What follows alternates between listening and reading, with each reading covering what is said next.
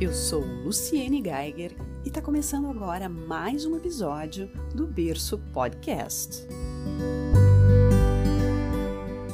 Oi, oi, tô de volta aqui rapidinho, né? Depois do episódio 31, para poder acompanhar aí com esse novo episódio de hoje as transformações nesse finalzinho de verão e também para fechar um ciclo que começou lá no outono de 2021, quando eu me senti de alguma forma chamada para conversar sobre, sobre temas ligados ao nosso bem-estar e à nossa saúde, considerando ciclos, os ciclos das estações que as antigas tradições já utilizavam para se orientarem e, e para orientarem o seu viver. Né? Provavelmente este episódio que você está ouvindo está indo ao ar já na entrada do outono, mas eu estou gravando aqui no finalzinho do verão. De qualquer forma, seja final de verão, seja início de outono, você vai entender que faz todo sentido estar tá falando disso que a gente vai falar hoje, porque faz sentido.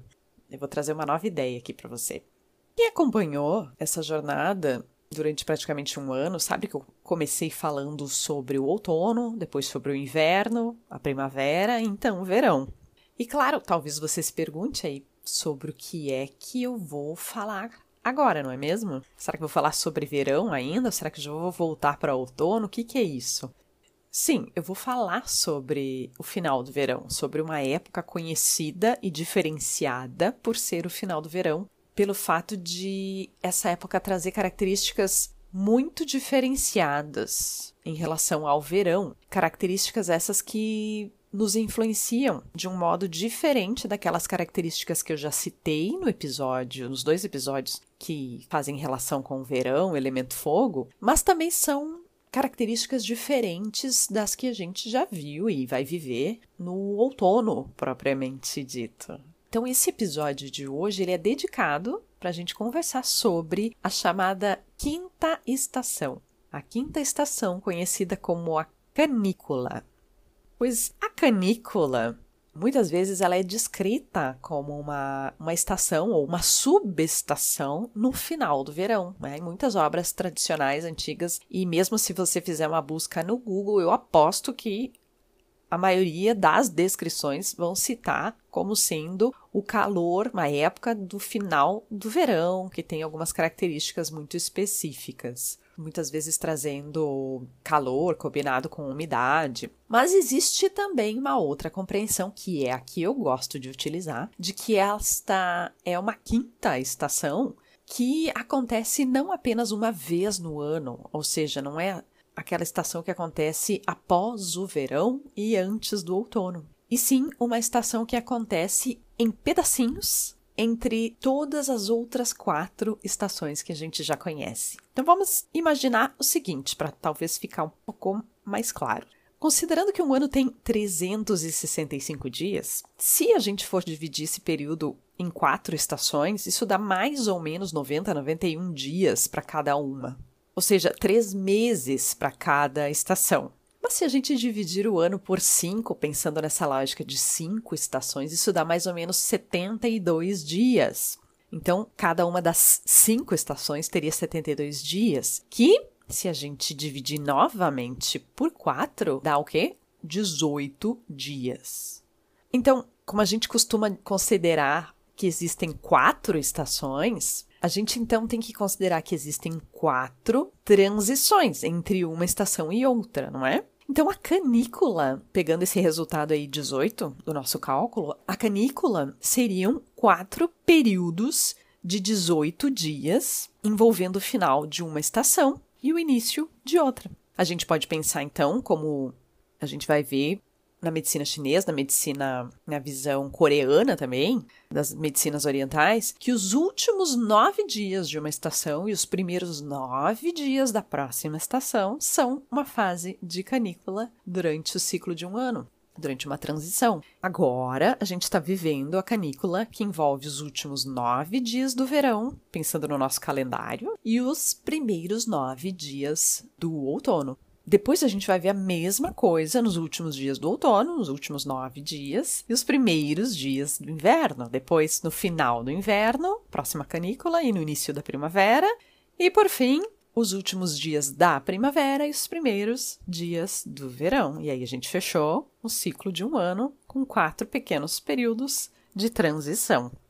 Então, nós estamos falando de uma estação que é uma estação de transição, né? uma estação que marca o processo de mudança. Isso porque, como a gente já viu na teoria de Yin Yang, assim como no dia não vira noite de um instante para o outro, nem a noite se torna dia de um instante para o outro, há uma mudança gradual nesse processo, a mudança entre as estações também. E geralmente o período final de uma estação e o período inicial da próxima, eles costumam ser diferentes. Esse, esse, esse período costuma ser diferente da estação anterior e da nova estação.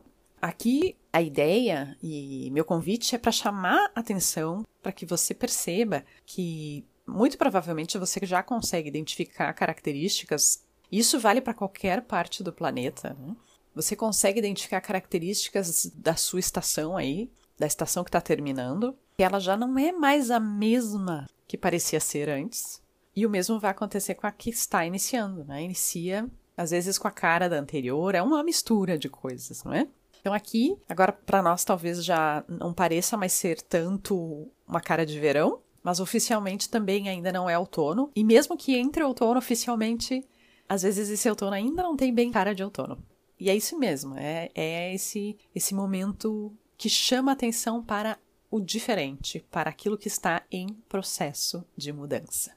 E nas nossas vidas, muitas vezes, parece que uma coisa já não é mais, ou não está mais como estava, mas ainda não se transformou propriamente numa outra coisa. Eu muitas vezes sinto isso perto do meu aniversário. Tem vezes que parece até meio difícil dizer qual é a minha idade, porque eu já não me sinto mais muito com aquele número que está se encerrando, mas oficialmente o outro ainda não iniciou. Eu me lembro dos tempos de escola, quando o ano letivo ainda não tinha terminado, mas eu, vez por outra, já me via e me sentia, já, já dizia que eu estava no ano seguinte da escola. Alguém vai dizer que talvez seja coisa de alma aquariana? Talvez. Mas eu entendo também que isso são sinais de processos de transição que a gente pode viver o tempo inteiro em relação a qualquer coisa nas nossas vidas. Quando nós estamos mais em contato com as nossas experiências, nós temos essa possibilidade de, de perceber esse processo e de agir de acordo com esse processo. Então, eu percebo isso com mais força já no início de fevereiro, porque o meu aniversário acontece na metade de fevereiro. Eu posso compartilhar como foi esse ano. É, eu assumi e muitas vezes eu sinto uh, aquele senso de começo, já no meu aniversário, na metade de fevereiro. Mas quando chegou março nesse ano, um começo de março que por aqui no Rio Grande do Sul estava meio friozinho, eu já não me sentia mais, uh, já não sentia mais que eu estava vivendo o verão. Para mim já parecia outra coisa. E realmente os dias já amanhecem um pouco diferentes se a gente comparar com o ápice do verão, e, e, a gente vai interagindo com todos esses sinais externos de mudança. Algumas pessoas talvez com mais consciência disso, outras menos, talvez mais orientadas mesmo pelos, pelos dias do calendário. Mas, de alguma forma, todos nós somos impactados por essas mudanças. Mas ok, vamos voltar para Vamos voltar para a canícula e os cinco elementos, a teoria dos cinco elementos que durante tantos episódios nos ajudou a conhecer algumas correspondências em nós e no meio ambiente. Então vamos pensar assim dos cinco elementos, a qual deles a canícula corresponde? Ela corresponde ao único elemento sobre o qual a gente ainda não conversou, que é o elemento terra, que tem também correspondência com, com a umidade climática, com o clima úmido, com a cor amarela, com o sabor adocicado. E no nosso organismo tem relação com baço pâncreas. Veja só que na medicina chinesa isso é compreendido como uma unidade energética de funcionamento, embora a gente pense sempre numa lógica mais convencional de dois órgãos. Baço pâncreas, então, enquanto órgãos e também o estômago. Isso pode nos ajudar a compreender essa relação, então pode nos ajudar a lembrar que o elemento terra, ele tem relação com o processo de transformação. A transformação do alimento que a gente consome por um lado, em, em sangue, em ti, como a gente costuma dizer, né? Mas também, por outro lado, em resíduos, em toxinas, que são reconhecidas como umidade dentro de nós, né? A gente considera a umidade. A gente pode pensar até na parte externa. Depois de um clima úmido, a gente vai ver mofo, vai ver bolor na casa, né? E no nosso espaço, na nossa casa, corporalmente falando, também vai aparecer sinais de umidade, que dão espaço para fungos, por exemplo, também no nosso organismo. Então, o elemento terra, ele está ligado à nossa nutrição. E como está relacionado às transições, que era o que eu comecei falando, né, as transições na nossa vida, isso já nos dá uma ideia de quão importante é nós estarmos bem nutridos, bem nutridas, para seguirmos em frente e para conseguirmos nos adaptar às mudanças que vão acontecendo, tanto no nível físico quanto no nível mental e, e emocional. Como o elemento terra nutre músculos, a gente tem essa correspondência também a gente pode entender que ele é fundamental para a nossa sustentação, tanto no nível, no sentido físico, quanto no sentido mais, mais emocional, mental. E uma das coisas que o elemento terra sustenta, olha só, é o nosso, o nosso pensamento, a nossa capacidade de pensar, de refletir. Então, tem uma relação direta com elemento terra. Qualquer alteração na nossa capacidade de pensar de uma forma mais focada, mais atenta, diz de algum desequilíbrio no elemento no elemento terra, assim como também o chamado pensar obsessivo, pensar por muito tempo sobre a mesma coisa, né? ficar remoendo, ruminando algo na cabeça, né? ou não conseguir se desligar de uma ideia, de um pensamento, de uma preocupação tudo isso está falando de desequilíbrio no elemento terra. Aí mais, se você estuda muito, se você exerce atividades que exigem bastante do seu funcionamento mental, que exijam muita análise, muito planejamento, né? Como a gente diz, bota os neurônios para queimar. É bom, então, é bem importante que você cuide do seu elemento terra, que você nutra o elemento terra. E se você já anda, então, sofrendo com muitas preocupações, com pensamentos obsessivos, ou mesmo com alguma dificuldade de encadear, de organizar o pensamento, de ter clareza de pensamento, como também se diz, isso também pode ser trabalhado, isso também pode ser fortalecido por meio do fortalecimento da tonificação do elemento terra. Quer ver um outro sinal de que esse elemento ele precisa ser tonificado, ser fortalecido? Um sinal que, olha, a maioria das pessoas conhece muito bem. Eu vejo isso especialmente em sala de aula, quando eu trabalho uma disciplina em que eu abordo sinais e sintomas relacionados a diversas síndromes e aos elementos. Olha, é difícil ver um aluno, uma aluna que não se identifique nesse momento, né? especialmente porque eles estão estudando muito. Né? Quem enfrenta uma formação, uma boa especialização em acupuntura sabe que ela vale por uma graduação, porque é um conhecimento muito amplo, profundo, praticamente novo, foge da nossa lógica, da racionalidade que a gente utiliza na área da saúde em geral. Então eles têm que ralar mesmo, como a gente diz. Né? E o que acaba acontecendo é que pinta um desejo forte, intenso, por alimentos doces, pelo sabor doce. Aquele desejo de comer doce. Curioso, não é? Pois essa é uma das formas de, de nutrir o elemento terra, né? Não à toa, o organismo tem a sua sabedoria. Ele sinaliza o desejo do doce porque o doce nutre, ele, ele é base para formar substâncias importantes para a nossa nutrição. Porém, o nosso paladar anda viciado no doce. Mas o que realmente nutre são elementos, aliás, alimentos adocicados, não doces, guloseimas. Infelizmente, não é a barra do chocolate, nem o pudim, nem um saco de açúcar que vai nos nutrir, mas o doce presente nos alimentos, como, por exemplo, batata doce, abóbora, abobrinha, uh, na amêndoa, nas nozes, castanhas, a banana, vários alimentos também que vêm da terra, né, que algumas raízes, tubérculos, né, que estão próximos da terra, alimentos de cor amarela, roxa, na sua maioria, esses alimentos nutrem o elemento terra, né, como a cenoura, a beterraba e vê só, são alimentos adocicados.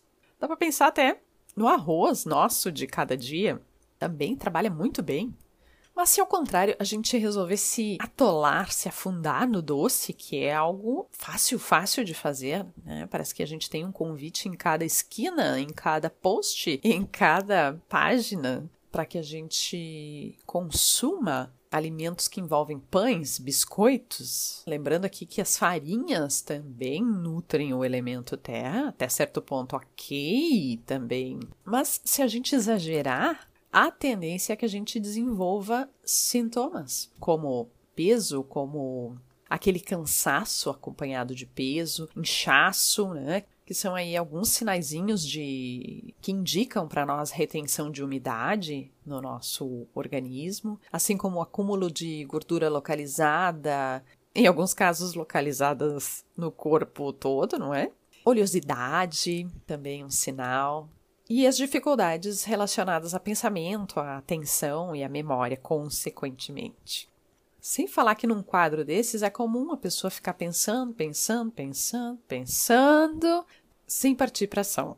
É aquela pessoa que tem que fazer um trabalho para a faculdade, para a escola, para o seu trabalho, e fica lá pensando, pensando, ah, tem que fazer, ah, tem que fazer, ah, eu tenho trabalho para fazer. Mas não vai. Ou então fica em dúvida, não sabe sobre o que fazer. Ou sabe qual é o tema, mas não sabe como vai abordar o tema. E por aí vai. Pessoa que tem que cumprir algum dever no trabalho, tem um dever e fica lá adiando, deixando para o último minuto. Procrastinando, palavra muito utilizada, né?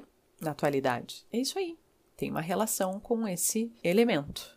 Mas eu gosto de lembrar aqui o que eu cito aqui nos episódios do podcast e aponto então alguns sinais que são amplos, que são gerais, e que não constitui um diagnóstico energético específico, tá? Que só um profissional habilitado pode fazer. Mas se você identificou alguns elementos aí, algumas dessas características que eu citei e que fazem você pensar que, opa, eu acho que meu elemento terra está em desequilíbrio, busque aí algum profissional que possa trabalhar você, né?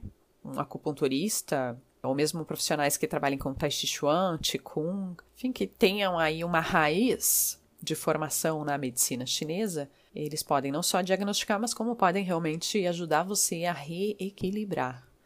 Reequilibrar isso, a constituição, seus elementos, e voltar a viver um estado de mais saúde, mais harmonia. Da mesma maneira, as dicas de, de alimentos que eu trago aqui, que já trouxe em vários episódios, também são dicas gerais, mas que você deve levar em consideração levando as suas possibilidades ou as suas limitações de consumo, as suas condições de saúde e qualquer limitação que alguma doença, algum desequilíbrio traga para você. Então, se tiver uma limitação de consumo para algum alimento que eu indico para fortalecer um elemento, leve isso em conta. E sempre que possível, então, procure profissionais da saúde para personalizar uma dieta ou um plano de, de tratamento, ok?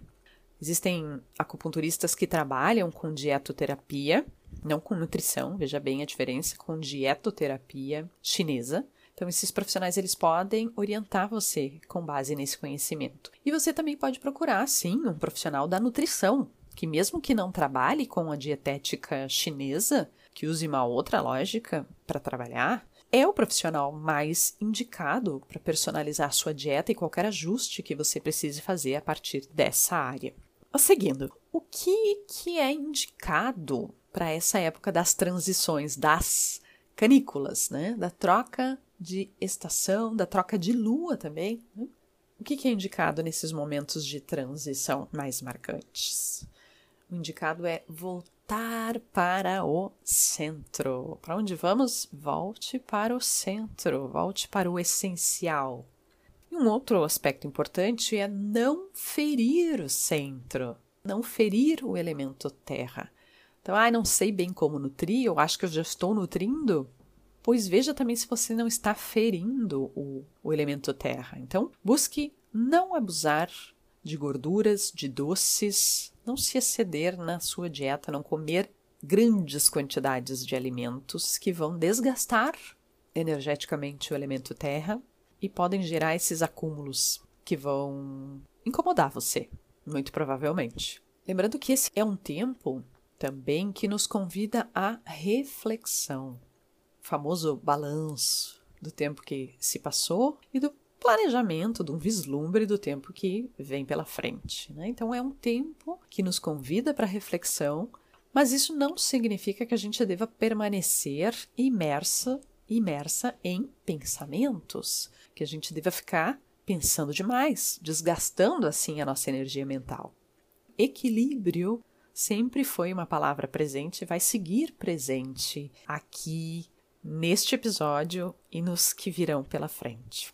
Outra coisa, o contato com a terra, com o elemento terra. Né? A prática do aterramento, do grounding, do earthing, pode ser excelente para a gente se sentir mais em contato com a terra, mais com os pés no chão, mais firmes e, portanto, mais capazes de andar, de seguir em frente com firmeza.